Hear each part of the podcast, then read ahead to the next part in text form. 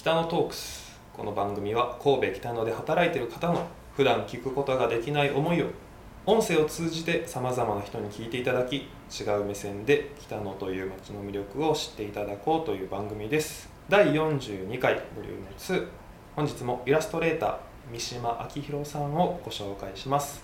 三島さんよろしくお願いします。お願いします。前回はイラストレーター一種の肩書きなんですけど三島さんの考えについて少しはい。お話をありがとうございます。聞かせていただいたんですけど絵にしが。絵にしがあって。はい、今回はあの前回にちょっと触れていた展示のはい。ことをそうです掘り下げねていこうと思うんですけど、まあ、今回ブリコラージュというギャラリーはい。で展示を開いたわけなんですけれどす「景色は日々はい」というタイトルで、はい。はい、展示をされてたんですけど、はい。まあ、まずこのタイトル「はい。景色は日々へ」なぜこういうタイトルをつけたのかから聞いていこうかなと。そうですね。日々の景色っていうのを僕はたまたま SNS で毎回写真をうん。撮ってたんですよ。僕の視点というか。はい。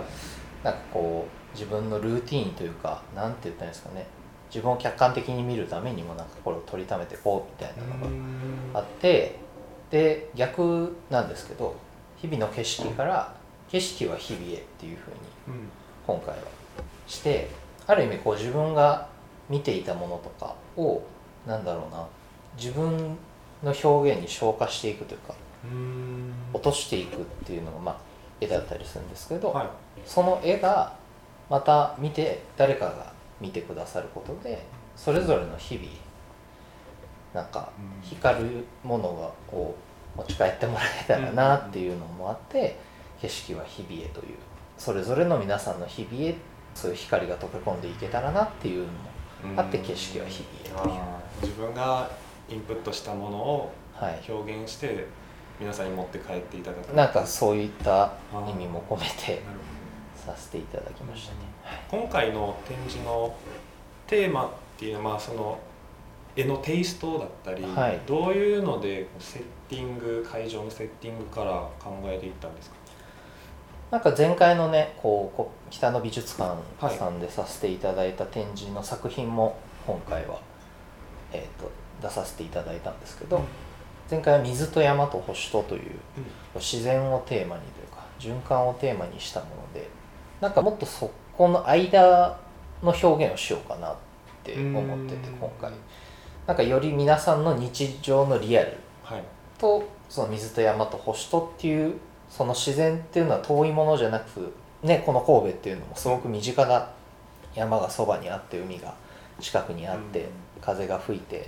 鳥たちは飛んでいってっていうところでなんかそこの間を表現したいなっていうふうに思って、なんだろう蛇口の絵を描いたりとか、はいなんか女の子が自転車の練習をしてる様を描いたりとかあと自分が思い入れのある風景を描いてみたりとか。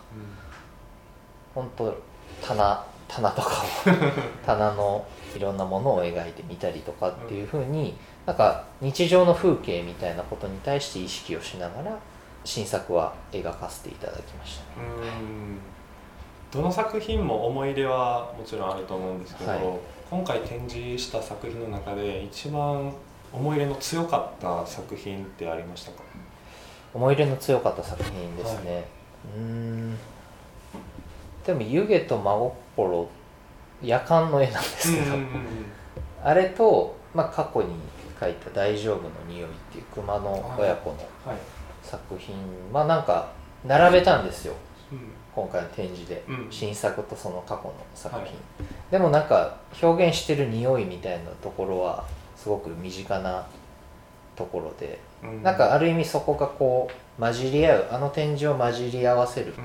仕掛けというか、うん。なんか自分なりにですけどなんかそれは伝わったのかわかんないですけどなんかそういうふうなことをイメージしてっていうのがあったんで湯気と真心とその大丈夫の匂いっていうのはなんか結構今回の展示の核な部分じゃないのかなっていうふうにはそれぞれ好きではあるんですけど、でもなんかそうい自分の伝えたかったって思いっていうのは結構そこがストレートなんじゃないかうんうんと思ったりします、なるほどそういう真と旧の対比と、はいその時のギャラリーのコンセプトはい展示のコンセプト、うん。そういう説明聞いてやっぱ改めて絵とか見ると見方も変わりますよね、いやいやうん。嬉しいです。僕個人的にははい。一つこれはすごい引っかかりポジティブな意味でのはいはい引っかかりなんですけど、は牛。はい。はいえっ、と見守る。あそうです。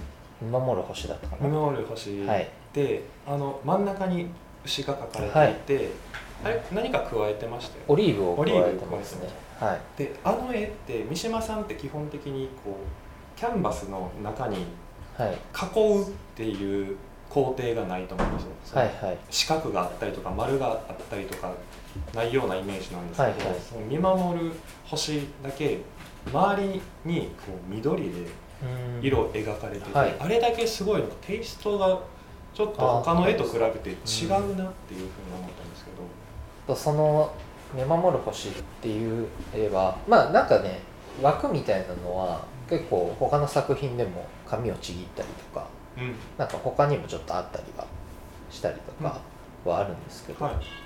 その枠を作ることによって情景的というかこうシーンシーン表現シーンというかのもあるのかなっていうふうには思ったりしますね。囲まれてるというかうん。あれは緑でね囲はいまれてて、その奥に星の上に立つ牛さんを描いてる絵にはなるんですけどなんかそうすることによって本当に見守ってくれてるよううん。な視点にならないかなっていうのはあったのかなと思いなるほます。で、まあ、枠をはい。つけているという、まあ、窓的役割はあるかもしれないですね。うん。何か。確かに切り取るというか俯瞰的というか、い。うん、それは感じましたね、うん次回は展示とかされると決まってるんですか？あそうですねまだ全然決まってはないんですけどまたどっかで面白いことできたらなっていうふうには思ってますね。はい すいません。ありがとうございいえいますじゃあ、まあ、そろそろお時間なんでまえ。たはい、次回につなげたいと思いますはい、ありがとうございます。ありがとうございます